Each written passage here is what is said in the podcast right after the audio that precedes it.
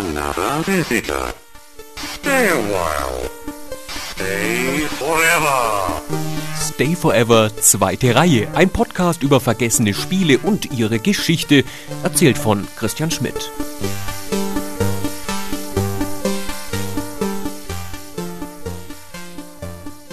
Am 2. Mai 1990, einen Monat nach der Veröffentlichung von Ultima 6, nimmt Richard Garriott an einem Online-Chat von The Gamers Forum teil, um dort Spielerfragen zu beantworten. Garriott ist der Gründer und Chef von Origin Systems, dem US-amerikanischen Spielestudio, das Ultima entwickelt hat. Zehn Minuten sind vergangen, als sich ein User namens Raistlin Machir meldet und wissen will, ob Garrett nicht wieder moderne Dinge wie Flugzeuge und Schusswaffen ins Spiel einbauen könne, so wie in den ersten Ultimas. Und Garrett antwortet, ich verrate dir ein Geheimnis. Ich erweitere die Ultima-Saga um eine neue Produktlinie, die diesen Herbst startet und Worlds of Ultima heißt. Zwei Titel sind bereits in Arbeit. Der erste heißt The Savage Empire. In ein paar Worten Dinosaurier, heiße Dschungel, verrückte Wissenschaftler, heiße Dschungelprinzessinnen und natürlich Moongates. So also, im kleinen Kreis von Fans werden vor 22 Jahren neue Spiele angekündigt, denn Garriott Sätze sind die erste Erwähnung der Worlds of Ultima, einem kurzlebigen, genau zwei Spiele langen Nebenstrang der damals populärsten Computerrollenspielserie der Welt, Ultima. Savage Empire mit seinen heißen Dschungelprinzessinnen erscheint noch im gleichen Jahr, also 1990.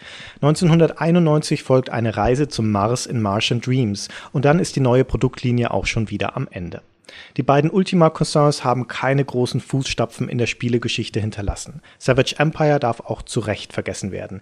Aber Martian Dreams, Martian Dreams ist eines der Spiele, die mir am Herzen liegen, die ich lieb gewonnen habe. Martian Dreams ist etwas Besonderes, zumindest für mich, und dieser Podcast ist zum Teil auch ein Erklärungsversuch, warum das so ist. Aber man kann nicht über das eine der beiden Spiele sprechen, ohne auch über das andere zu reden. Deshalb soll dieser Podcast den beiden Worlds of Ultima und ihre Geschichte gehören. Aber wir müssen zuerst das mit dem Namen klären. Worlds of Ultima hieß die Serie nämlich nur für den ersten Teil, Savage Empire. Bei Martian Dreams wurde daraus Ultima Worlds of Adventure. Ein Grund für die Änderung springt einen förmlich an, wenn man auf die Packungen der Spiele schaut. Ich versuche mal, das sprachlich wiederzugeben. Worlds of Ultima Ultima Worlds of Adventure. Soll heißen, der Markname Ultima wurde nach vorn gezogen. Ich werde die Serie im Lauf dieses Podcasts Worlds of Ultima nennen, einfach weil es kürzer ist. Die Geschichte der Worlds of Ultima beginnt mit der Technik. Wir müssen kurz einen Schritt zurücktreten und uns vor Augen rufen, dass die Origin-Spiele in den Jahren zwischen 1990 und 1995 als Spitzentechnologie galten, als technologische Wegbereiter, die PCs an ihre Grenzen führten und auf normalen, also zwei bis drei Jahre alten Rechnern nur noch wie Grütze liefen. Aber das verstand damals interessanterweise niemand als schlecht programmiert oder schlecht optimiert, sondern im Gegenteil als Ich habe die Zukunft gesehen. Es war die Zeit des Heimcomputersterbens. Es war klar, dass die Ära von Commodores Amiga und Ataris ST zu Ende ging. Und der PC wurde auch deshalb für fast ein Jahrzehnt zur tonangebenden Spieleplattform, weil er etwas Neues mitbrachte, nämlich schnell wechselnde Hardwarezyklen. Die Heimcomputer wie der Amiga waren ja mehr oder weniger geschlossene Systeme. Die Konsolen, NES, Mega Drive sowieso, die dafür gebaut waren, wie wir es heute wieder haben, dass man sie einmal kauft und dann jahrelang unverändert besitzt. Und dann kommt dieser PC mit seiner Modularität, wo man beliebige Teile austauschen und aufrüsten kann und auf einmal rattern da wie entfesselt immer neue Standards hoch. 286er, 386er, 486er, Pentium, VGA, Super VGA, Adlib, Soundblaster, General MIDI. In der Zeit beginnt das Katz-und-Maus-Spiel zwischen Hardwareindustrie und Spieleentwicklern. Und da mag man heute wehmütig werden, wenn man das hört, aber die Spiele hatten die Nase vorn. Und oft genug waren es Origin-Spiele. Strike Commander zum Beispiel. Die Action-Flugsimulation lief, als sie 1993 rauskam, auf normalen Rechnern nicht mal halbwegs flüssig. Stephen Beeman, der Designer von Savage Empire, hat später mal gesagt, die Unterstellung, dass Ultima oder Wing Commander zu schnell laufen würden, hätte für uns damals wie ein kranker, trauriger Scherz geklungen.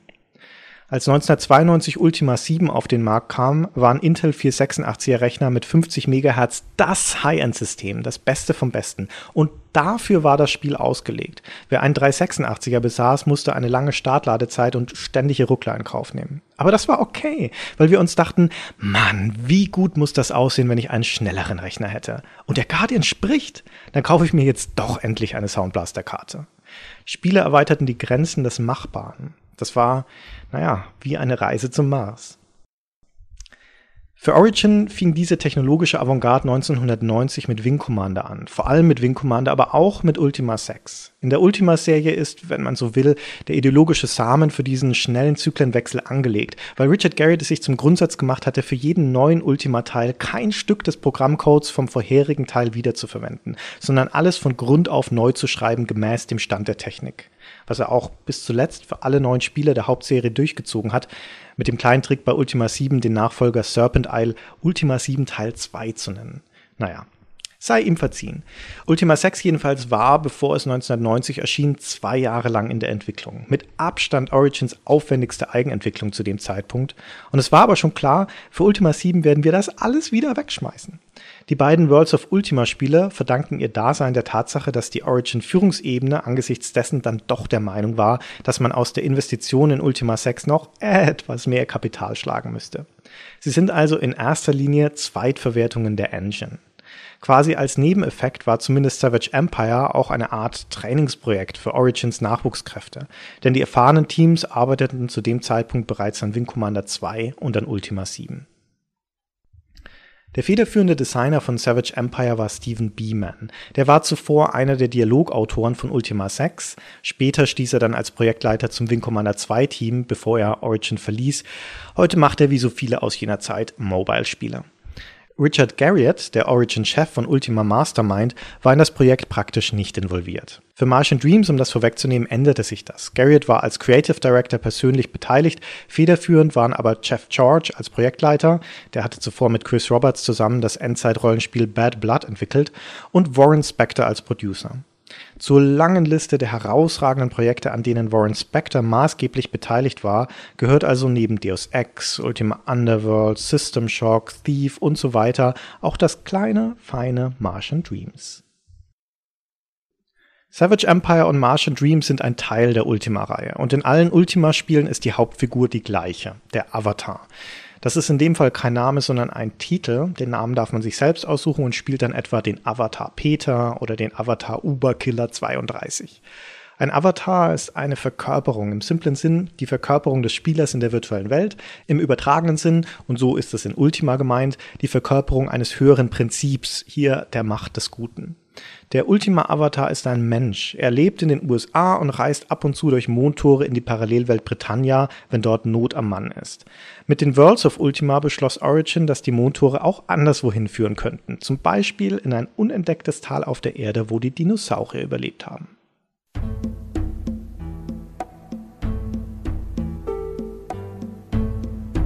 Die Geschichte von Savage Empire beginnt mit einem unheilschwangeren Traum, in dem der Avatar erfährt, dass mit den Mondsteinen etwas nicht stimmt. Das sind kleine schwarze Steine, mit denen in den Ultima-Spielen die Mondtore geöffnet werden. Der Avatar fährt zum Naturhistorischen Museum, um seinen Mondstein von seinem alten Kumpel Professor Rafkin untersuchen zu lassen, ein Universalgelehrter und sowas wie ein weißhaariger Daniel Düsentrieb. Und weil Rafkin immer für eine Geschichte gut ist, hängt bei ihm gerade der Reporter Jimmy Malone vom Groschenblatt Ultimate Adventures herum und versucht ihm eine Story aus der Nase zu ziehen. Wie es der Zufall so will, hat Rafkin gerade selbst einen Mondstein erhalten, der ihm von einem deutschen Wissenschaftler namens Dr. Johann Spector mit der Post geschickt wurde. Aber dieser Mondstein sieht kaputt aus, porös und rissig, matt statt glänzend.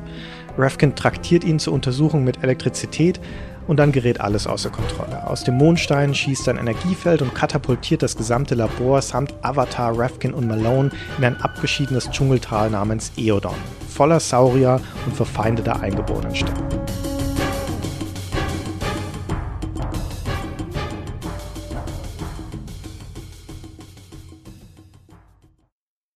Natürlich ist das erst einmal ein Abklatsch von Arthur Conan Doyles Roman Die vergessene Welt, bis hinunter zu den Figuren, der Reporter, der auch bei Doyle Malone heißt, der Professor, der männliche Abenteurer.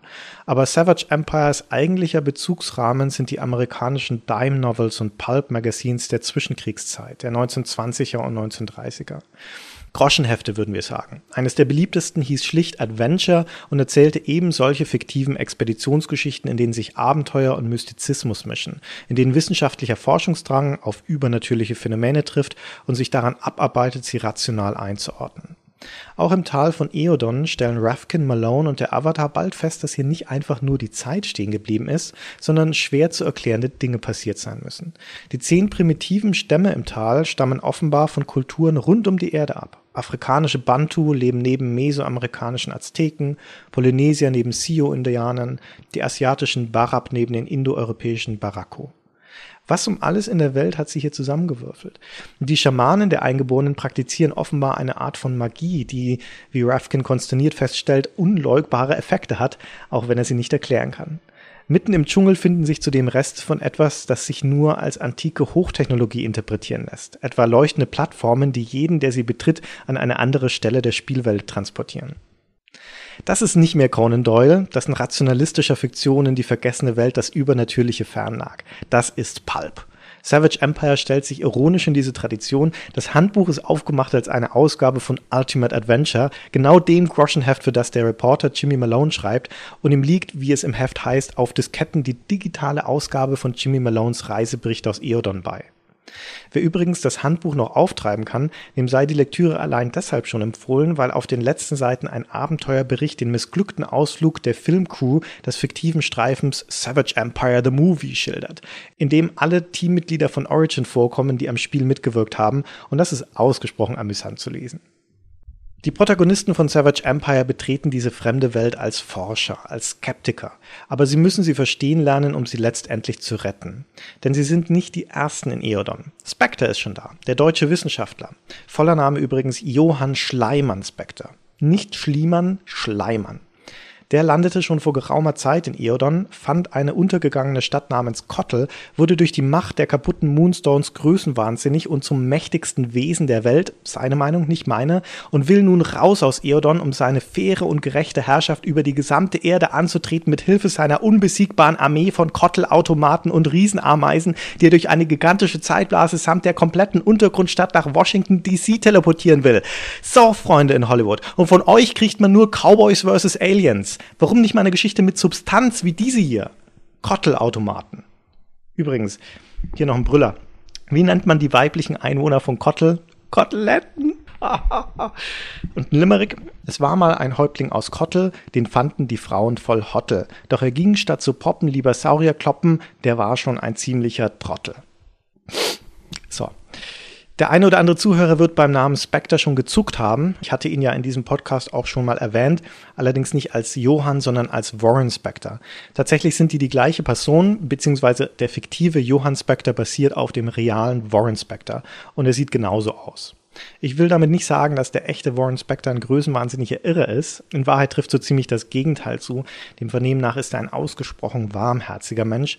Und wahrscheinlich hat es genau das so reizvoll für seine Kollegen gemacht, sich den Spaß zu gönnen und ihn zum Digitaldespoten umzupolen. Was übrigens im Laufe des Spiels dann noch gebrochen wird, denn Spectre ist auch nur das Opfer einer höheren Macht und zum Schluss sogar Mitglied der Heldentruppe. Warren Spector war damals Producer bei Origin, aber an Savage Empire noch nicht mal beteiligt. Zwar sind die Ultima-Spiele traditionell vollgestopft mit Figuren aus dem echten Leben, die die legendären Avatar-Begleiter YOLO und Dupre sind zum Beispiel Freunden von Richard Garriott nachempfunden, während der dritte im Bunde Shamino Garriott selbst ist. Was nebenbei zu der schizophrenen Konstellation führt, dass Richard Garriott in den meisten Ultima-Spielen doppelt auftaucht, nämlich als Lord British und als Shamino.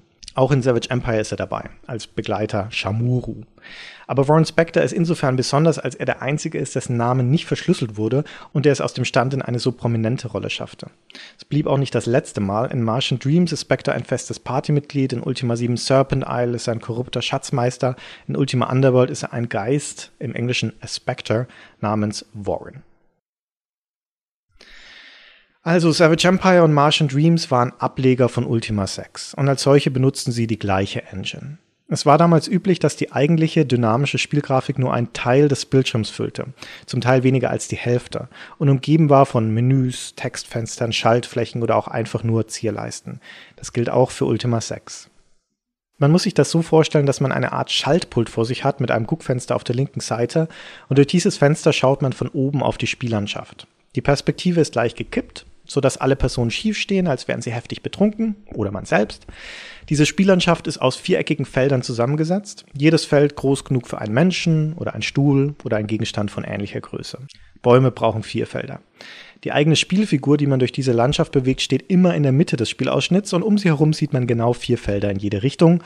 Das ist nicht viel. Zwei Bäume nach links, zwei Bäume nach rechts oder anders gesagt, die Kamera hängt relativ nah über dem Geschehen. Das erlaubt einen vergleichsweise hohen Detailgrad für die einzelnen Objekte, sofern man bei 16 Pixel hohen Feldern von Detailliertheit sprechen darf. Aber es bedeutet weniger Übersicht und mehr überraschendes Hineinrennen in Feindgruppen, die man einfach nicht kommen sieht. Origin löst das gar nicht so übel durch Textwarnungen, wenn sich die Gruppe einer Tonquelle nähert. Du hörst Geräusche aus Richtung Osten.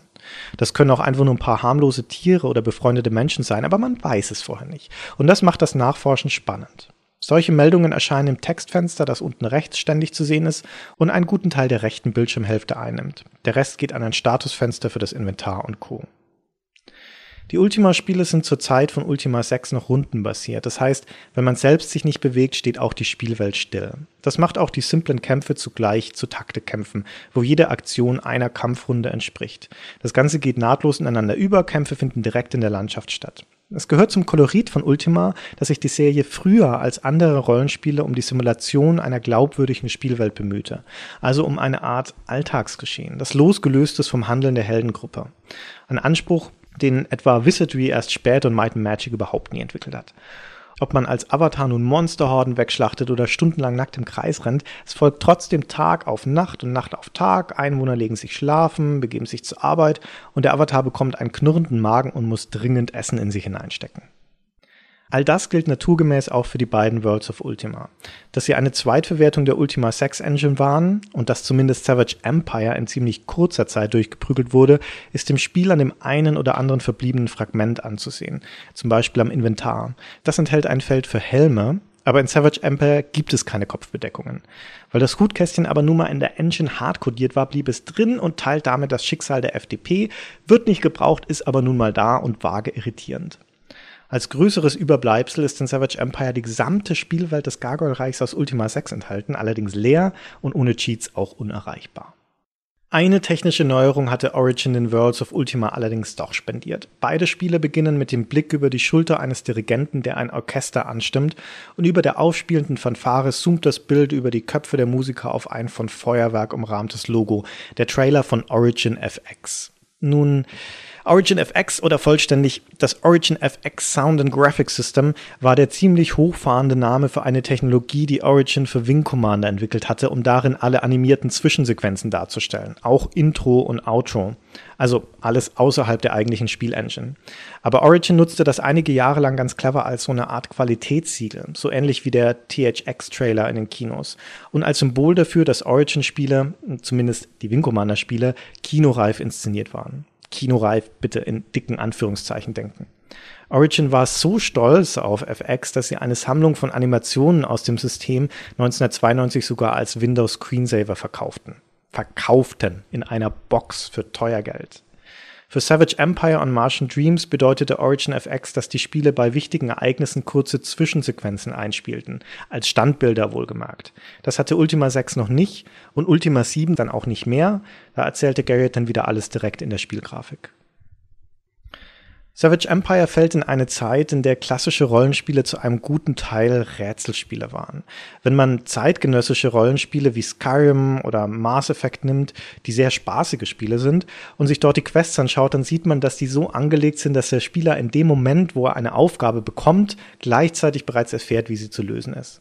Dass die Herausforderung also nicht in der Problemlösung liegt, sondern allein in der Durchführung. Ganz grob pauschalisiert sagt ein typischer Questgeber in einem Rollenspiel der späten 80er Jahre, da ist dieser lästige Bienenstock hinterm Haus, was soll ich nur machen, hilf mir. Der gleiche Questgeber in einem modernen Rollenspiel würde sagen, da ist dieser lästige Bienenstock hinterm Haus. Man müsste die Viecher ausräuchern. Schlonziger im Dorf unten verkauft Feuerholz. Kannst du das übernehmen? Ich komme gerade nicht dazu. Diese Populationsverschiebung weg von der Spezies des ratlosen NPCs hin zum kompetenten, aber leider verhinderten NPC hat damit zu tun, dass klassische Rätsel natürlich erstmal Unterbrecher sind. Vor allem, wenn man nicht auf die Lösung kommt. Nachdenken ist schlecht für den Flow, Handeln dagegen ist gut für den Flow.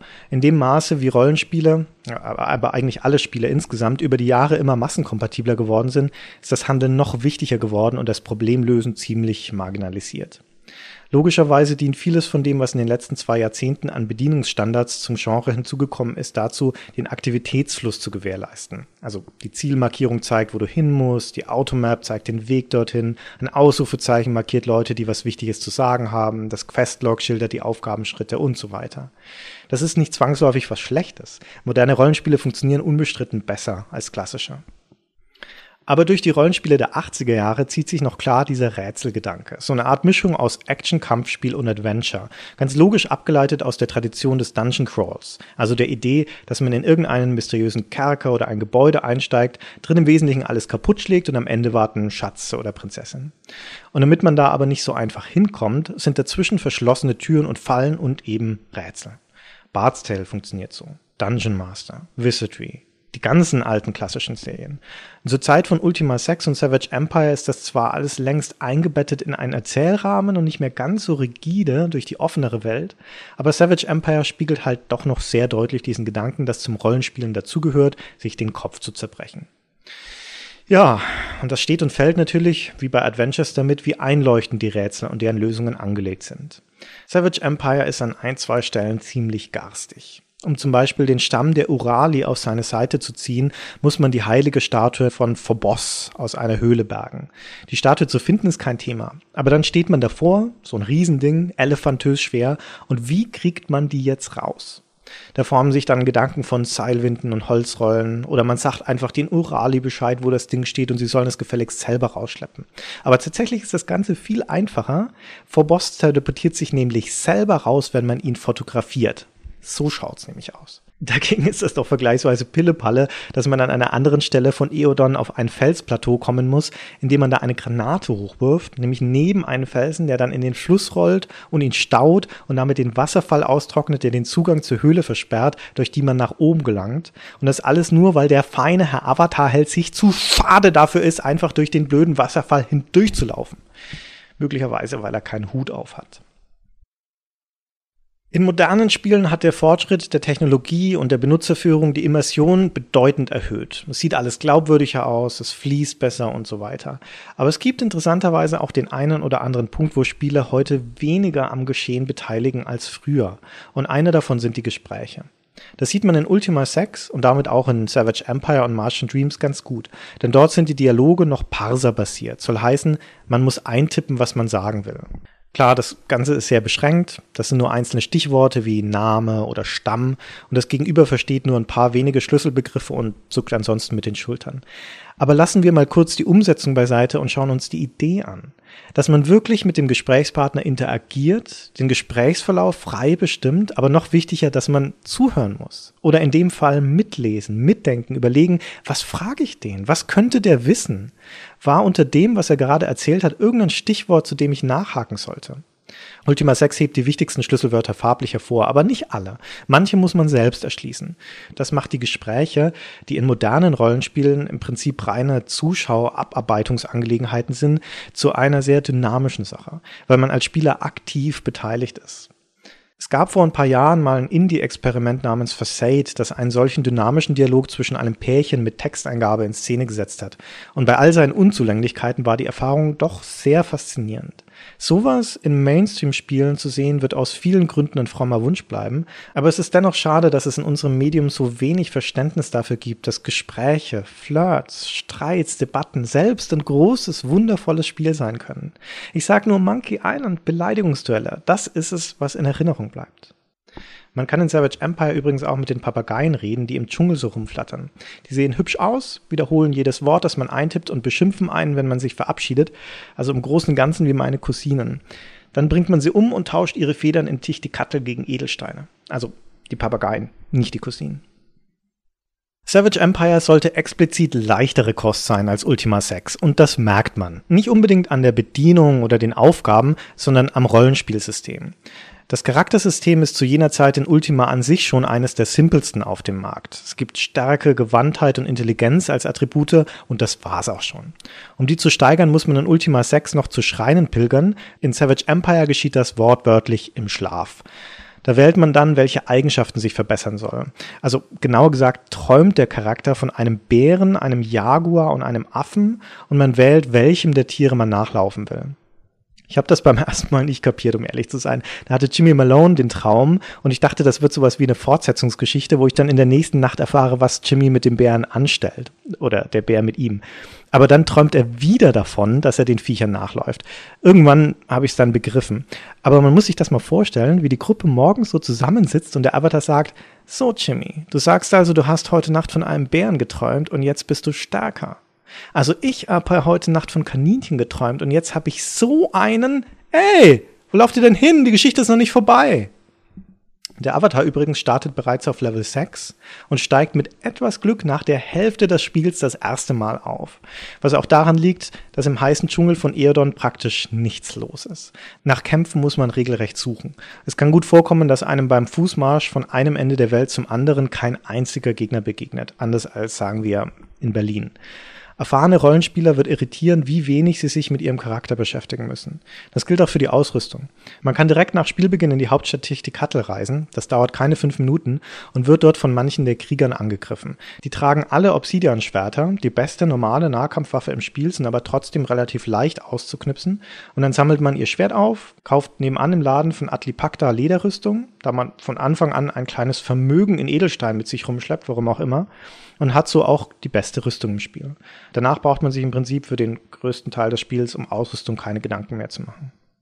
So ist Savage Empire eines der seltenen Rollenspiele, in denen Kämpfe und Charakterentwicklung lange Zeit nur eine geringe Rolle spielen und stattdessen die Gespräche und Aufgaben im Vordergrund stehen. Es ist ein Reisespiel mit vielen kleinen Geschichten und in den besten Momenten fühlt man sich in diese verlorene Dschungelwelt hineingesogen. Wenn man zum Beispiel nach langem Marsch durch den Dschungel und all den Lehmhütten und Strohkarten das erste Mal Tichtikatl betritt, die Stadt aus Stein, mit ihrem strahlenden Sandsteinpflaster und dem großen Palast, wo die Einwohner federgeschmückte Goldhelme Helme tragen. Oder wenn man in bester Ultima-Tradition Handwerk einsetzt, Ton aus Flussufern kratzt und selbstgeformte Töpfe in Brennöfen backt oder selbstgemischtes Schießpulver in Bambusrohre füllt, um eine primitive Flinte zu improvisieren. Wenn man die Eingeborenen munkeln hört, dass es weit im Norden der Hochebene einen Eingang zu einer versunkenen Stadt gäbe, nur zu öffnen mit einem riesigen Edelstein und der Sage nach bewacht von einem Mann aus purem Gold. Oder wenn man bei seiner Tour all der grimmigen, kriegerischen Stämme schließlich bei den Disquiqui landet. Deren Lebensinhalt besteht im Wesentlichen darin, besoffen zu sein. Das ist natürlich ganz schön flach. Noch dazu, wo die Disquiqui Hauptpersonen der blödeligen US-Komiker-Truppe The Three Stooges nachempfunden sind. Aber die Kabeleien sind trotzdem ziemlich witzig. Man befreit dort den Reporter Jimmy Malone, der eingesperrt wurde, weil die Tochter des Häuptlings ihn heiraten will. Er sie aber nicht. Was jetzt nicht so verwunderlich ist, denn diese Tochter, Guoblum, ist ein Klops mit Federkrönchen. Der Häuptling Chuffblum sieht natürlich, dass Malone auf einmal wieder rumläuft und fragt, wieso bist du frei? Worauf Malone erwidert, Erinnerst du dich nicht? Du hast dich betrunken und entschieden, dass der Typ da, der Avatar, ein viel besserer Mann für deine Tochter wäre als ich. Was Chuffblum sofort glaubt, aber Hublum natürlich nicht. Die will weiterhin Malone. Südöstlich des Dorfs lebt ein Tyrannosaurus, den die Disquiqui Sharptooth nennen. Der kommt immer mal wieder vorbei und frisst ihre Krieger, torkelt dann herum und schnarcht seinen Rausch aus, taucht aber trotzdem immer wieder auf. Die Disquiqui haben eine Lösung ausbaldowert, man müsste eine Kuhglocke am Dino anbringen, damit der Stamm ihn kommen hört und sich rechtzeitig verstecken kann. Damit einen der Tyrannosaurus dabei nicht selbst verspeist, knockt man ihn mit Plachta aus, dem Kokosfusel der Disquiqui. Diesen Plachta muss der Avatar vorher als Mutprobe selber trinken, wodurch er kurzzeitig erblindet. Guter Plachta heute lallt der Häuptling. Wenn man Savage Empire etwas zugute halten möchte, dann seinen Humor. Savage Empire ist kein Comedy-Spiel, aber es erzählt seine Abenteuergeschichte doch in beschwingtem Ton, immer wieder durchbrochen von vergnüglichen Situationen. Gleich zu Spielbeginn zum Beispiel erwacht man in der Hütte des Schamanen des Kurak-Stamms und sobald man vor die Tür geht, wirft sich einem gleich eine Frau an den Hals, die hübsche Tristia, und fragt, Willst du mich? Wirst du mich mehr lieben als alle anderen? Wenn man Nein sagt, wird sie fuchsteufelswild, scheuert einem eine und fällt dann ohnmächtig um. Das ist eine Szene wie direkt aus Gunnar Lotz Memoiren Meine Zeit als GameStar-Chefredakteur und auf jeden Fall schon mal ein vielversprechender Anfang. Aber es geht auch feinsinniger. Beim Besuch der ersten Stämme murren ein paar von den Mitgliedern zum Beispiel, die Yolaru haben einen Schweizer und wir nicht. Eine Klage, die man im echten Leben ja eher selten hört. Als man die Yolaru dann besucht, stellt sich heraus, dass damit Professor Rafkin gemeint ist, der dort Unterstopf gefunden hat. Der hatte ein paar der Stammesmitglieder verarztet, die sagten beeindruckt, du wirst unser Schamane, woraufhin Rafkin antwortete, ihr habt doch schon einen guten Schamanen, ich bin euer Albert Schweitzer. In Anspielung auf den berühmten Tropenarzt. Und dann ist da noch Segallion, ein wiederkehrender Charakter aus Ultima 5 und Ultima 6, auf den man in einem abgelegenen Teil des Dschungels trifft und den man nach Origin-Schlagwörtern fragen kann, zum Beispiel nach den Namen der Spieleentwickler. Wenn man Richard Garriott eintippt, wirft er einen Seitenblick auf Shamuru und sagt dann, nie von ihm gehört. Nee, nie. Man fühlt sich in solchen Momenten als Teil der Welt, aber leider nur kurz, denn das Spiel wirft einen zu schnell wieder raus. Und die Tyrannosaurus-Episode von den Desquiqui ist dafür ein gutes Beispiel. Denn wenn man den Kerl dann mal aufgespürt hat, den fürchterlichsten aller Dinosaurier im Dschungel, dann steht er da halt so rum und macht nix. Gar nix. Wenn man rangeht, stirbt man, wohl weil man totgebissen wurde, aber zu sehen ist das nicht. Savage Empire hat theoretisch eines der fühlbarsten Szenarien, die ich mir vorstellen kann. Den Dschungel als unentdecktes Land, als Herz der Finsternis, dunkle Geheimnisse, Ruinen lang vergessener Zivilisationen, eine Vielfalt von exotischsten Lebewesen, alles fremd, gefährlich und doch so faszinierend. Aber es ist ein Szenario, das eine wirklich entscheidende Einschränkung hat. Es funktioniert nicht aus der Vogelperspektive. Wie auch. Man dürfte da ja nichts anderes sehen, außer nur Baumkronen. Aber nun ist Savage Empire ein Spiel mit der Ultima Engine und also eines, das von oben auf die Landschaft guckt. Und das heißt, das sieht nie in keinem Moment nach Dschungel aus. Da stehen nur Stauden. Und was Bäume sein sollen, sieht trotzdem aus wie Stauden. Und weil man das nicht unterscheiden kann, weiß man auch nie, wo man laufen kann und wo nicht. Die Ultima 6 Engine kennt keine Überdeckungsebenen. Das heißt, man kann auch nicht unter Bäumen laufen. Bäume sind immer Hindernisse. Und die Ultima 6 Engine hat auch nur eine begrenzte Menge von unterschiedlichen Bodenkacheln. Was bedeutet, dass der Dschungel überall, also wirklich überall gleich aussieht. Nachdem er die Voraussetzung der Worlds of Ultima war, ihr müsst die Ultima 6 Engine benutzen, sucht euch ein passendes Szenario dazu und nicht umgekehrt, muss man im Nachhinein sagen, das Dschungelsetting war eine krasse Fehlentscheidung. Hier haben Technik und Anspruch nie zusammengepasst. Im Nachfolger Martian Dreams wurde es dann ja auch viel besser gemacht. Savage Empire ist auch in der Tradition der Ultima-Reihe ein schwacher Titel. Die Ultima-Spiele waren zumindest ab Teil 5 Entdeckungs- und Erkundungsspiele, wo die Welt Lebendigkeit bekam durch Dinge, die man abseits der Hauptwege in ihr fand. Das Tal von Eodon ist groß und leer. Es gibt kaum was zu entdecken, alles sieht überall gleich aus. Man kann spieltagelang herumlaufen, ohne auf etwas zu stoßen und denkt sich, da war ich doch gerade. Man ist aber woanders, das sieht nur ganz genauso aus. Savage Empire ist Martian Dreams in jeder Hinsicht unterlegen. Es ist schwerfälliger, oberflächlicher, unsauberer und bockiger. Es erzählt die dünnere Geschichte und holpert vor sich hin, statt zu fließen. Man kann es deshalb auch als Ultima-Entdeckungsreisender getrost auslassen, denn es löst sein interessantes Grundversprechen nicht ein und enthält neben mühsamer Unterhaltung nichts von historischem Wert. Ganz anders also die zweite World of Ultima, Martian Dreams von 1991. Das Origin FX Orchester spielt diesmal vor der Kulisse des Mars und dann folgen gleich zwei Intros. Der Vorspann nach dem Laden des Spiels erzählt von der Sensation der Weltausstellung in Chicago im Jahr 1893. Einer riesigen Kanone, mit der der Astronom Percival Lowell eine Expeditionskapsel zum Mars schicken will. An jenem Tag versammeln sich die größten Köpfe jener Zeit, um die Kapsel zu besichtigen, als ein Unglück geschieht, die Kanone feuert und die ganze Gesellschaft landet auf dem Mars. Das Intro zum Auftakt des Abenteuers springt in die Gegenwart, denn der Avatar lebt ja im Jahr 1991 und da sind die Ereignisse von Chicago schon seit fast 100 Jahren vorbei. Wie also kommt der Held ins Abenteuer? Es ist Abend, als es an der Tür des Avatars klopft. Draußen steht Dr. Spectre, der gleiche aus Savage Empire, inzwischen ein guter Freund. Sie hat mich hergebeten, fragt Spectre. Ich? Nee, wundert sich der Avatar. Aber vielleicht kann ihr Freund das erklären. Hinter Spectre taucht eine Silhouette auf und daraus wird eine rothaarige Frau, die überreicht einen Umschlag und sagt, Avatar, Dr. Spectre, die größten Geister ihrer Welt und meiner brauchen ihre Hilfe. In dem Umschlag entdecken die beiden ein Buch mit dem Titel Zeitreisen mit dem Mondstein, geschrieben von Dr. Johann Spector im Jahr 1895. Aha, Nachdem Origin also mit Savage Empire beschlossen hatte, dass die Mondtore an beliebige Orte führen können, machen sie jetzt das Fass ganz auf und dann kann man mit den Dingern auch gleich noch durch die Zeit reisen. So landen Spectre und der Avatar im Colorado des Jahres 1895, wo der Erfinder Nikola Tesla eine zweite Kanone hat bauen lassen, um zusammen mit Sigmund Freud, der Journalistin Nellie Bly und zwei unwichtigen Charakteren als Rettungsteam zum Mars zu fliegen. Denn die Verschollenen, die da seit zwei Jahren auf dem Mars ausharren, hatten anfangs das Sonnenlicht mit Spiegeln reflektiert und so Morsezeichen an die Erde geschickt, aber seit einem Jahr sind diese Botschaften verstummt und niemand weiß mehr, wie es ihnen geht. Der Avatar und Spectre kommen gerade rechtzeitig, um zuzusteigen und auf geht's auf den Mars.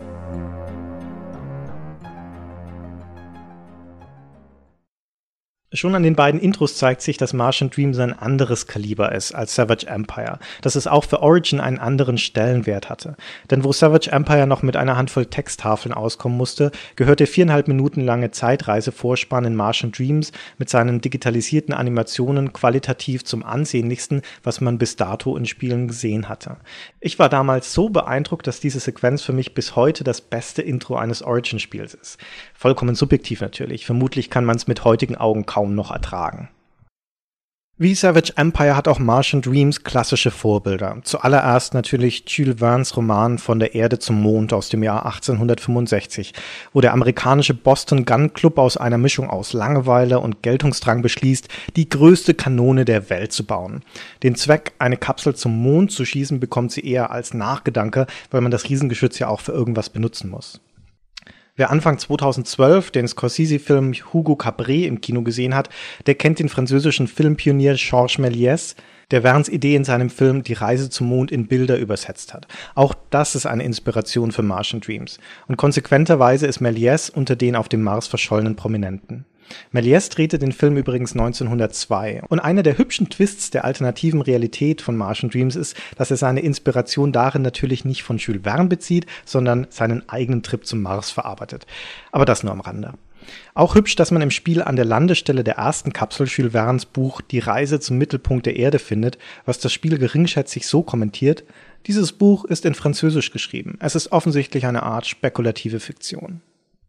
Zum Kanon der Vorbilder für manche der Ideen in Martian Dreams und ihre Ausgestaltung gehören noch andere Quellen, Edgar Rice Burroughs John Carter Geschichten, Fritz Langs Maschinenmensch aus Metropolis, dazu zahlreiche populärwissenschaftliche Abhandlungen über den Mars. Das Handbuch des Spiels enthält ein Literaturverzeichnis mit 37 Einträgen. Auch wenn es dort nicht erwähnt ist, dürfte das Pen-and-Paper-Rollenspiel Space 1889 eine der Inspirationen gewesen sein, das zur Entstehungszeit von Martian Dreams auf dem Höhepunkt seiner Popularität war und ein ganz ähnliches Retro-Science-Fiction-Szenario hatte. Reisen zum Mars und anderen Planeten mit der Technologie und dem Weltbild des viktorianischen Zeitalters. Ein Jahr vor Martian Dreams 1990 hatte Paragon Software ein Computerrollenspiel zu Space 1889 herausgebracht, das auch seinen Charme hatte, aber von dem ein andermal die Rede sein soll. Martian Dreams spielt vor dem Hintergrund des viktorianischen Zeitalters, des Höhepunkts des viktorianischen Zeitalters, das ist heute gemeinhin als Ära verklemmter Moralvorstellungen und kultureller Stagnation in Erinnerung, größtenteils ungerechtfertigt, aber es war, viel wichtiger, eine Epoche ungeheuren technologischen Fortschritts, Entdeckertums und wissenschaftlicher Begeisterung, die Zeit von Charles Darwin und der Evolutionstheorie, Thomas Edison und der Elektrifizierung, Carl Benz und des Automobils. Eine ungewohnt lange Zeit des Friedens, aus der großer Zukunftsoptimismus entsprang. Die Franzosen nannten es Belle Epoque, die schöne Epoche, die Amerikaner mit vergiftetem Lob das Gilded Age, das vergoldete Zeitalter. Die Technologie-Euphorie gipfelte in gewaltigen Weltausstellungen Ausstellungen, beginnend 1851 in London mit seinem Crystal Palace, der damals größten je errichteten Glashalle, 1889 in Paris mit dem Eiffelturm, der 41 Jahre lang das höchste Bauwerk der Welt bleiben sollte, und eben 1893 in Chicago. Eine Weltausstellung, die viermal so groß war wie die in Paris, sechs Monate lang andauerte und Chicago um einen ganzen Stadtteil erweiterte. Zu sehen war dort unter anderem das erste Riesenrad der Welt, aufgestellt vom US-Ingenieur George Washington Ferris, nachdem die Riesenräder im Englischen bis heute Ferris Wheels heißen. In jene Zeit des Entdeckungsdrangs fiel auch ein neues Interesse am Mars. Und das zeigt besonders gut, dass wir über eine Zeit reden, in der vom wissenschaftlichen Enthusiasmus aus praktisch alles denkbar war. Zum Beispiel, dass es auf dem Mars eine Zivilisation gegeben haben muss. 1877 entdeckte der italienische Astronom Giovanni Schiaparelli knapp 80 Linien auf dem Mars, die er als Canali beschrieb, als Kanäle. Daraus leitete unter anderem der Amerikaner Percival Lowell die Idee ab, dass das künstliche Bauwerke sein mussten, in denen Wasser von den Polkappen über die Planetenoberfläche verteilt wurde. Lowell schrieb drei Bücher über die Theorie vom belebten Mars, in denen er postulierte, dass es auf dem Mars eine dünne Atmosphäre gebe, Wasser und intelligentes Leben. Vor diesem Hintergrund also biegt Martian Dreams den Lauf der Geschichte ins Fantastische um und lässt Percival Lowell auf der Weltausstellung eine 80 Meter hohe Kanone aufstellen, geladen mit einer Flugkapsel, in der ein Expeditionsteam den Mars bereisen soll. Nur schnell zum Vergleich. Jules Verne's Kanone in seinem Buch, die er nur bis zum Mond tragen sollte, ist 246 Meter lang und 61.000 Tonnen schwer. Und ihr Schuss wirkt wie ein Vulkanausbruch und verdunkelt tagelang die Erde. Nun kann man sich fragen, Geht das eigentlich so rein physikalisch? Eine Raumkapsel mit einer Kanone ins All schießen? Nee, geht nicht. Also zumindest nach meinem Laienverständnis. Denn abgesehen von den Beschleunigungskräften beim Abschuss, die die Insassen zerdrücken würden, gibt es keinen Sprengstoff, der eine Kapsel stark genug hinauskatapultieren könnte, als dass sie die Erdanziehungskraft überwinden könnte. Aber Verne ließ seinen Boston Gun Club ja auch nur mit Schießbaumwolle feuern, während Martian Dreams einen Zaubersprengstoff namens Phlogistonite aus dem Ärmel zieht. Jedenfalls landet Lowell unabsichtlich auf dem Mars, weil jemand seine Kanone sabotiert hat und mit ihm jede Menge Prominenz. Denn bei allen Vorbildern fügt Martian Dreams dem Mix eine entscheidende eigene Idee hinzu, und das sind historische Persönlichkeiten. Die Menschen, die man im Spiel zu retten versucht, sind keine anonymen Abenteurer, sondern bekannte Namen. Ein Querschnitt durch alle Felder der Epoche. Künstler wie Louis Tiffany und Sarah Bernard, Autoren wie Mark Twain und H.G. Wells, Politiker wie Theodore Roosevelt und Lenin, Erfinder wie Thomas Edison und Marie Curie, Mogule wie Andrew Carnegie und William Hearst und noch ein paar mehr. Das ist natürlich eine absurde Mischung, aber es ist auch ein guter Beleg dafür, dass man eine Fiktion dadurch glaubwürdiger wirken lassen kann, indem man sie noch fantastischer macht. Denn diese Persönlichkeiten waren ja real. Man trifft im Spiel Leute, von denen man schon mal gehört hat, und richtigerweise erzählen die auch von sich, sodass man zumindest einen kleinen Einblick in ihr Wirken und ihren Charakter bekommt. Nellie Bly zum Beispiel ist eine der frühen Investigativreporterinnen Amerikas. Sie erzählt von ihrem Künstlernamen, von ihrem Verleger Joseph Pulitzer. Sie spielt auf ihre Recherchen an, etwa wie sie sich in ein Irrenhaus einweisen ließ, um über die unmenschliche Behandlung der Insassen zu berichten. Um das Bild zu erweitern, kann man praktisch jeden im Spiel nach den anderen Personen fragen. Wenn man Johann Spector zum Beispiel nach Nellie Bly fragt, dann erzählt er, wie sie um die Welt gereist ist. Martian Dreams gönnt einem gelegentlich sogar die Genugtuung des Besserwissens. Marie Curie schwärmt zum Beispiel vom radioaktiven Element Radium, bis sich unser Begleiter Johann Spector ins Gespräch einschaltet und empfiehlt, sich doch besser zu schützen, wenn man damit hantiert. Woraufhin Curie pikiert erwidert, ja, wenn man das wollte, könnte man es sicher in die Bleibox da drüben stecken. Was wir als Heldentruppe auch tunlichst wollen sollten, denn wenn man radiumhaltiges Erz blank mit sich herumschleppt, dann rafft die Strahlung die Gruppe im Nu dahin. Martian Dreams ist keine Geschichtslektion und das bisschen Wissen, das es vermittelt, bleibt bestenfalls oberflächlich. Aber für die Atmosphäre macht es einen, ist schwer zu beschreiben, aber einen großen Unterschied, ob einem zu Spielbeginn während der Reise in der Kapsel irgendein fiktiver Mitreisender über sein Leben ausfragt oder eben Dr. Sigmund Freud der zur Charaktererstellung dann Fragen stellt wie, mit welchem Elternteil identifizieren Sie sich am meisten? Oder ich persönlich bin der Meinung, dass sie auf dieser Expedition nichts verloren haben. Macht sie diese Aussage ärgerlich, ängstlich oder weder noch, da meine Ansicht bedeutungslos ist? Die erste Frage nach dem Elternteil bestimmt übrigens, welches Geschlecht der Avatar hat. Denn zum ersten Mal in der Ultima-Geschichte kann man auch als Frau spielen. Zudem ist mit Nellie Bly ebenfalls zum ersten Mal von Anfang an eine Frau mit in der Gruppe. Ein aufgeklärtes Spiel, also ausgerechnet zur Zeit der viktorianischen Ära.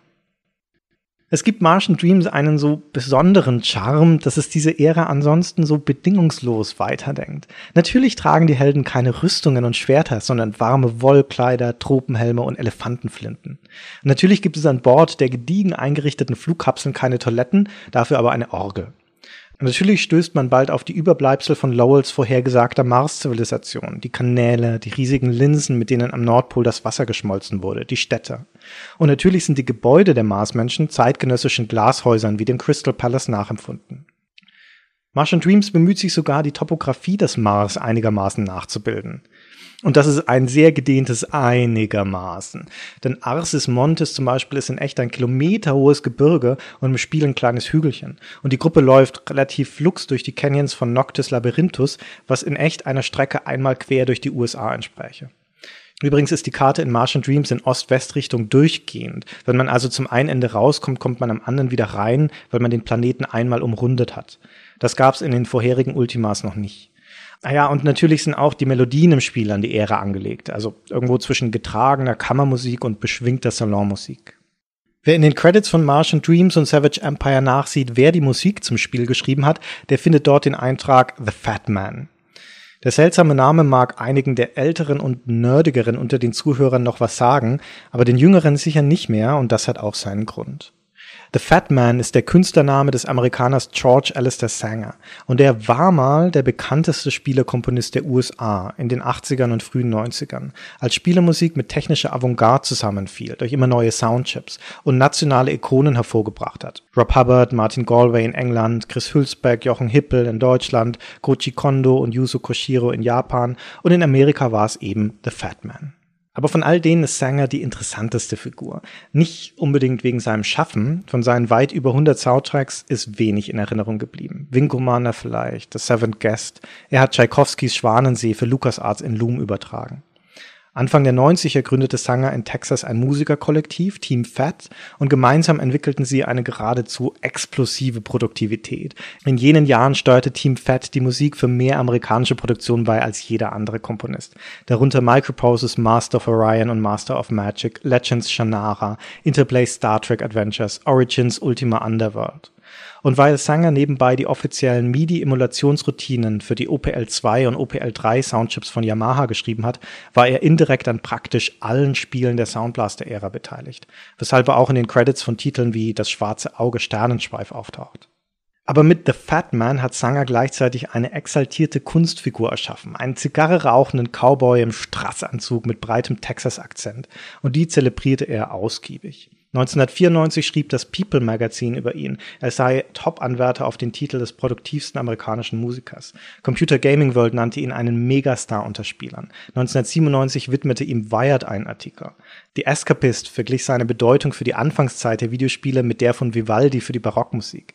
Sangers erste Spielemelodien erschienen 1983, zu einer Zeit, als man, wie Sanger mal sagte, Spielemusik für künstlerisch ungefähr so bedeutsam hielt wie die Töne, die McDonalds-Mitarbeitern mitteilen, dass die Pommes fertig sind.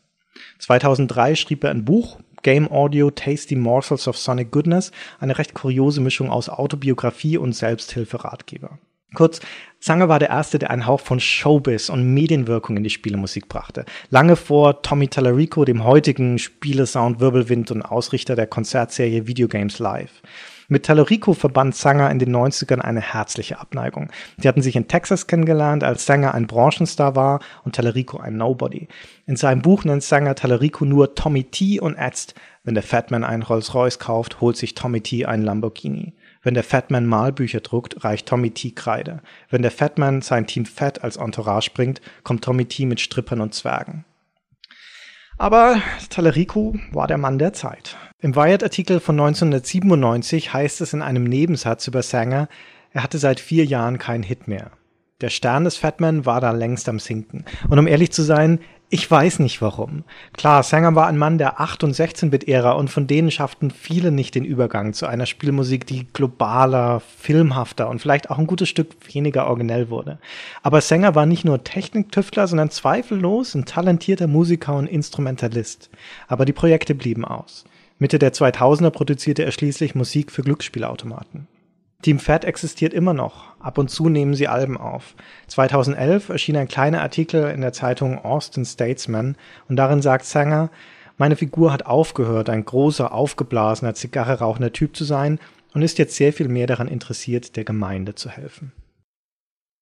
Zurück zu Martian Dreams. Viel mehr als Savage Empire ist Martian Dreams wieder ein Entdeckungsspiel. Es locken Reste der alten Mars-Zivilisation, verlassene Minen, stillgelegte Maschinenräume unter der Erde, verwitterte Ruinen, halb überweht vom roten Marssand und überall die Kanäle, die sich schnurgerade durch die Landschaft ziehen und unüberwindbare Hindernisse sind so dass man auskundschaften muss, wo sich die wenigen Brücken befinden.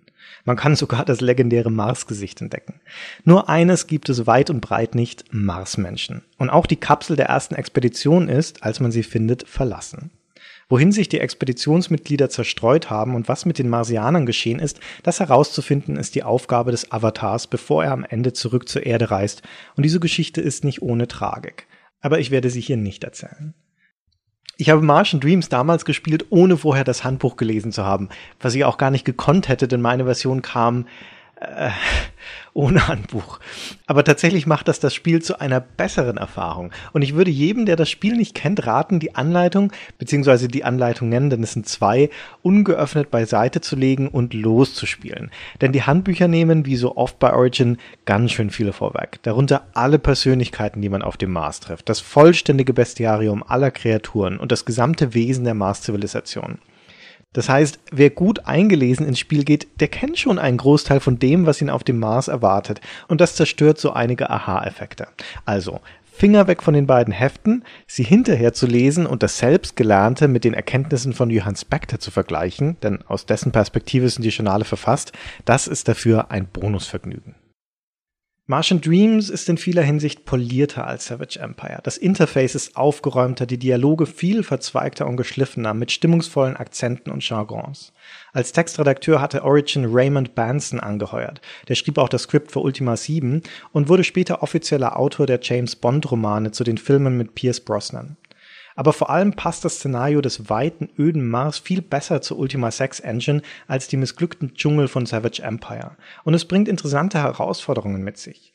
Weil es im offenen Terrain kaum Straßen oder andere Landmarken gibt, muss man sich an Kanälen und dem Relief der Landschaft orientieren und mit dem Sextanten die Position bestimmen. Die Landkarte, die der Spielbox beiliegt, ist ein unverzichtbares Utensil. Weil es nachts auf dem Mars bitter kalt wird, muss man warme Kleidung tragen oder sich nach Sonnenuntergang in Höhlen oder ein Zelt verkriechen. Weil Magie in einem so rationalistischen Szenario fehl am Platz wäre, fährt Martian Dreams stattdessen Elemente fantastischer Wissenschaft auf. Etwa halluzinogene Bären, die unter anderem bewirken, dass man mit einem kaputten Fließband reden kann. Also nicht direkt reden, sondern eher sich metaphysisch in das Fließband einfühlen, seine Zerrissenheit spüren. Gut, da hätte ein simpler Blick gereicht, aber hey, ist es nicht cool, dass das geht? Wenn man das Fließband fragt, ob es einen auf seiner Reise begleiten möchte, dann sagt das Spiel, du fühlst, dass das für das Fließband bedeutungslos ist. Und natürlich herrscht auf dem Mars von Percival Lowell nur eine dünne Atmosphäre. Deshalb brauchen die Helden irgendwoher Sauerstoff. Den bekommt man in Form eines Marsmaterials, Oxium genannt, das sich der Avatar und seine Begleiter in den Mund stecken und kauen. Ohne Oxium können die Helden zwar überleben, aber sie sind schwach, träge und treffen in Kämpfen eher ihr eigenes Knie als den Gegner. Dieses Oxium benutzt Martian Dreams für ein interessantes System einer Doppelwährung. Man darf nicht vergessen, die Mitglieder der ersten Expedition leben seit zwei Jahren auf dem Mars. Sie haben sich in alten Marsianerstädten niedergelassen, einen Handelsposten und so etwas wie ein Gemeinwesen gegründet. Die alte Mars-Zivilisation hatte zwar eine Währung, Erdgeld genannt, aber die besitzt für die Besucher von der Erde keinen Wert und ist deshalb als Tauschgut unbrauchbar. Stattdessen benutzen sie etwas, das handlich und zählbar, aber selten genug und begehrt ist, nämlich das Oxium, die Sauerstoffkügelchen. Das ist also etwas, was wir heute Primitivgeld nennen würden. Ein Gegenstand, der neben seinem Tauschwert auch noch einen Gebrauchswert hat. Eine Doppelwährung also. Nun mögen Münzen und Banknoten und Fiatgeld aus historischer Sicht ein zivilisatorischer Fortschritt sein. Aus Spieldesign-Sicht ist so eine Doppelwährung aber eine ausgesprochen feine Sache. Und das Oxium in Martian Dreams eine sehr clevere Umsetzung.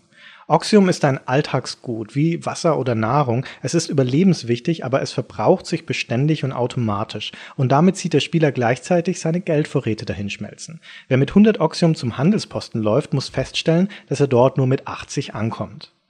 Der Spieler kann, und das ist das strategisch Interessante, diesen Verlust eindämmen, indem er seinen Gruppenmitgliedern ihr Oxium wegnimmt, in dem Wissen, dass sie dann in Kämpfen praktisch nicht mehr zu gebrauchen sind. Ein Gebrauchsgut zur Doppelwährung zu machen heißt, den Spieler ständig vor die Frage zu stellen, welche der beiden Nutzungsmöglichkeiten ihm wichtiger ist. Ein bisschen so wie die Zigarettenwährung in Deutschland nach dem Zweiten Weltkrieg, wo eine Schmauchpause ha, sich so gut anfühlte, aber gleichzeitig bedeutete, dass der Gegenwert von 10 Reichsmark in Rauch aufginge, was der Kaufkraft nach heute etwa 34 Euro wären. Martian Dreams also hat diese Abwägung und wegen dem ständigen Verbrauch von Oxium zusätzlich noch den sehr schlauen, ich will nicht sagen Zwang, aber doch sanften Druck zur Effizienz. Denn wenn man ins Blaue losläuft und sich verirrt, äugt man immer nervöser auf den Oxiumstand. Deshalb habe ich vor jeder Reise die Marskarte ausgebreitet und genau geprüft, wo ich entlanglaufe und in welcher Reihenfolge ich Dinge erledige. Leider entwertet Martian Dreams das zu früh im Spiel, weil man eine unendliche Oxiumquelle findet. Die funktioniert ein bisschen wie im 16. Jahrhundert die Silberminen in Lateinamerika für die Spanier. Ist zwar ein ganz schöner Weg dorthin, aber dann hindert einen nichts daran, sich die Taschen bis oben hin voll zu stopfen. Das fieseste Monster im Spiel ist übrigens ein kleiner Wurm namens Oxyleech, der bei einem Treffer das gesamte Oxium aus einem Inventarplatz stiehlt. Bis zu 150 Stück auf einmal und zwar auf Nimmerwiedersehen. Die Viecher tauchen mit Vorliebe tief in Dungeons auf, weit weg von jedem Oxium-Nachschub. Generell sind die meisten Gegner unter der Erde Würmer und auf der Marsoberfläche Pflanzenwesen, die trotzdem aussehen und funktionieren wie Tiere und auch so heißen Plantilope, Planter, Bushalow. Naja, kein Höhepunkt der kreativen Namensgebung. Die Technologie, die man auf dem Mars vorfindet, basiert zwar auf Dampfkraft, Steampunk lässt grüßen, aber ist der menschlichen trotzdem haushoch überlegen. Dazu gehören sogenannte Traummaschinen, mit denen man in das Unterbewusste von Personen eintaucht, darunter viele der berühmten Persönlichkeiten der ersten Expedition. Das gibt dem Namen des Spiels zugleich eine Doppeldeutigkeit, denn Martian Dreams lässt sich nicht nur als Träume vom Mars lesen, also als schwärmerische Sehnsucht nach dem roten Planeten, sondern auch als Marsträume, als etwas, was man nur auf dem Mars selbst erleben kann. Das Spiel macht aus diesen Traumreisen ganz spaßige Allegorien. Im Traum von Percival Lowell eilt man zum Beispiel durch eine Serie von seltsamen Zimmern. Eines mit einem Bogen und Amorpfeilen, ein rotes mit einem toten Marsmenschen, ein Salonzimmer mit einer Notiz, ich bin mir sicher, dass es einen neunten Planeten gibt, bis einem dämmert, ah, das ist das Sonnensystem und man vollzieht gerade Lowells Suche nach dem Planeten Pluto nach. Im Traum von Lenin steht der Russe in einem Zimmer voller Geldscheine und bittet einen, es gibt 25 Einwohner im Dorf, bitte verteile alle Rubel hier auf 25 Stapel, damit jeder das gleiche bekommt aber am Ende bleiben drei Rubel und ein Edelstein übrig. Und das überzählige Geld muss man entweder Lehnen geben, dem Staat, oder verbrennen. Man kann auch alles Geld im Raum verbrennen und bekommt dann Lob von Lehnen für eine besonders innovative antikapitalistische Lösung. Den Edelstein nimmt er aber trotzdem. Martian Dreams ist stringenter und damit auch fairer als Savage Empire, aber es kann mitunter trotzdem ziemlich nerven. Zum Beispiel, weil man für manche Aufgaben ganz bestimmte Werkzeuge benötigt, die man aber nicht mitgenommen hat, weil zu schwer oder zu doof oder zu unwichtig. Und dann rennt man von Olympus nach Norden entlang der Kanäle ewig nach Westen bis nach Elysium, runter und rüber zu Sirtis Major, spricht mit Yellen und stellt fest, verdammte Scheiße, ich habe den Schraubenschlüssel vergessen. Man sollte seinen Begleitern auch tunlichst keine Schrotflinte geben, denn die ballern damit ohne Rücksicht auf Verluste in die Menge. Das offizielle Lösungsbuch zum Spiel lässt Nelly Bly dazu lapidar sagen, bei den wenigen Malen, in denen jemand anders als der Avatar zu einer Schrotflinte griff, verletzte er unweigerlich einen Kameraden. Es war einfach zu schwierig für uns, die Streuung des Schrots abzuschätzen. Ja, klar. Nicht, dass die Programmierer zu blöd gewesen wären, eine ordentliche KI einzubauen. Martian Dreams Veteranen werden sich auch an die nicht wirklich spannende Aufgabe erinnern, neun Tage lang auf das Wachsen einer Pflanze zu warten. Und wenn man nicht alles richtig gemacht hat, stirbt sie einem am achten Tag unter den Händen weg. Ich konnte Martian Dreams bei meiner letzten Sitzung auch nicht beenden, weil mich ein Plotstopper-Bug erwischt hat. Zwei der Träume waren nicht mehr zugänglich, weil ich sie angeblich schon absolviert hatte. Weil die Worlds of Ultima nur einen einzigen Speicherstand erlauben, konnte ich auch nicht mehr zurück und damit war das Abenteuer unlösbar.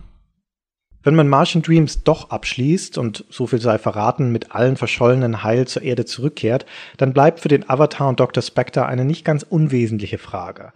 Wenn so viele berühmte Persönlichkeiten auf dem Mars waren und wenn dort so eindeutige Beweise einer alten Zivilisation zu sehen sind, warum haben sie dann im Jahr 1991 noch nie davon gehört?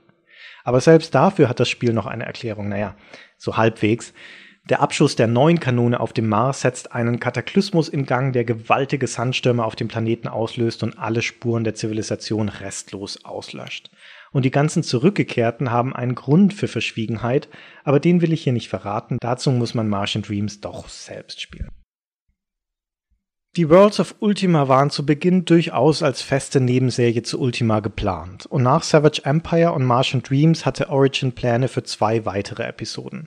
Eine davon zur Zeit von König Artus, also dem mythischen englischen Mittelalter und vielleicht erklärt das auch, warum man in Martian Dreams an der Absturzstelle der ersten Expedition ein Buch mit der Artus-Sage findet. Das Projekt ging sogar in die Vorproduktion, wurde aber letztendlich eingestellt. Die zweite Szenario-Idee sollte den Avatar in die Antike führen und mit den griechischen Göttern konfrontieren. Auch daraus wurde nichts, wie man weiß, aber die Grundidee findet sich Jahre später und sehr verzerrt im achten Ultima-Teil wieder, Pagan, wo der Avatar auf einer Welt landet, die von göttlichen Titanen beherrscht wird. Dort ist es nicht sehr schön. Die Worlds of Adventure Spiele waren längst nicht so erfolgreich wie die Hauptserie Ultima, aber das allein ist, glaube ich, nicht der Grund, warum sie nicht weitergeführt wurden. Man muss sich eher ins Gedächtnis rufen, dass mit Ultima 6 die zweite Trilogie oder im Ultima-Kanon gesagt das zweite Zeitalter abgeschlossen ist, das Age of Enlightenment. Enlightenment ist im Deutschen die Aufklärung, die historische Epoche der Aufklärung. Und man kann speziell Martian Dreams als eine große, wundervolle Hommage an deren Ideale verstehen. Das Streben nach Wissen, die Begeisterung für die Welt, die Toleranz als Tugend, der Forschungs- und Entdeckungsdrang, ein fast schon naiver Zukunftsoptimismus. Und Martian Dreams ist ein optimistisches Spiel. Ich meine, die größten Geister ihrer Epoche reisen zum Mars, um mal zu schauen, was da ist. Natürlich ist Martian Dreams Fiktion, fantastischste Fiktion noch dazu. Aber es ist eines der Spiele, die den Geist einer historischen Epoche transportieren. Mit Ultima 7 startete dann also ein neues Ultima-Zeitalter, das Age of Armageddon, und damit auch ein neuer Erzählrahmen. Die ersten sechs Spiele hatten sich eher zufällig zu Trilogien gefügt, aber dieses neue Zeitalter sollte einen roten Faden haben. Das offensichtlichste ist die Figur des Guardian, des neuen Gegenspieler des Avatars, der in allen folgenden Spielen die Fäden zieht. Aber es zeigt sich auch im Stil. Ab Ultima 7 sind die Welt und die Themen stringenter, erwachsener, dunkler. Zu all dem passt es rein inhaltlich nicht mehr so recht, dass der Avatar mal eben nach England verschwindet, um König Artus die Hand zu schütteln. Vor allem aber kann er es auch nicht, weil er ab Ultima 7 nicht mehr aus Britannia herauskommt. Er ist, das ist der Twist am Ende des Spiels, durch den Guardian gefangen. Und auch das einzige Ablegerspiel von Ultima, das in dieser Zeit erscheint, nämlich Ultima Underworld 2, spielt in Britannia und gehört zur Guardian-Erzählung. Alle potenziellen weiteren Ultima Worlds of Adventure waren also nicht unbedingt Opfer des Geldes oder der Geschäftsstrategie, sondern passten schlicht und einfach nicht mehr in die Geschichte. So viel also zu Savage Empire und Martian Dreams, den beiden Worlds of Ultima, den Ultima Worlds of Adventure, die sicher keine Spiele fürs Geschichtsbuch sind, aber doch unterhaltsame Zeugen ihrer Zeit und Versuche einer originellen, fantasievollen, interaktiven Erzählung. Man muss sie wirklich nicht gespielt haben. Aber ich glaube, man vergibt sich auch nichts, wenn man zumindest Martian Dreams mal ausprobiert. Auf Good Old Games, GOG.com, gibt es beide Spiele legal und kostenlos mit allen Anleitungen und Lösungsheften. In diesem Sinn verabschiede ich mich und bedanke mich ganz herzlich fürs geduldige Zuhören.